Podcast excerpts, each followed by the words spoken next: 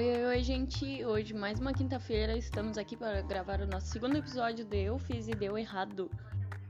A minha história de hoje é que, acho que foi em 2017, é a mesma função de transição capilar, que uma hora a gente vai falar sobre isso.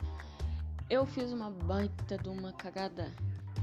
Sempre aquele motivo de querer mudar, a ansiedade bate, aí eu queria mudar o cabelo, queria me sentir uma pessoa diferente, me olhar no espelho e gostar do que eu tava vendo.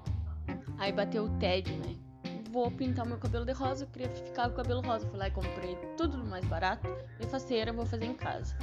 Beleza, passei o negócio, deixei mais tempo para ver se descoloria mais rápido, abria mais a cor.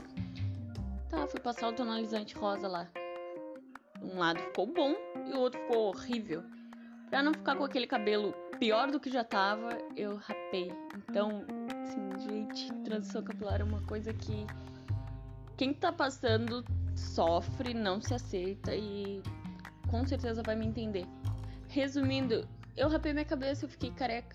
E eu preferi ficar careca. Por um lado deu certo, por outro não, porque eu continuei a transição capilar que eu tô até hoje. Ai, tem dias que eu quero cabelo liso, tem dias que eu quero cabelo crespo e cabelo com química depois de passar uma vez não volta mais. Meu cabelo era um crespo, coisa mais linda.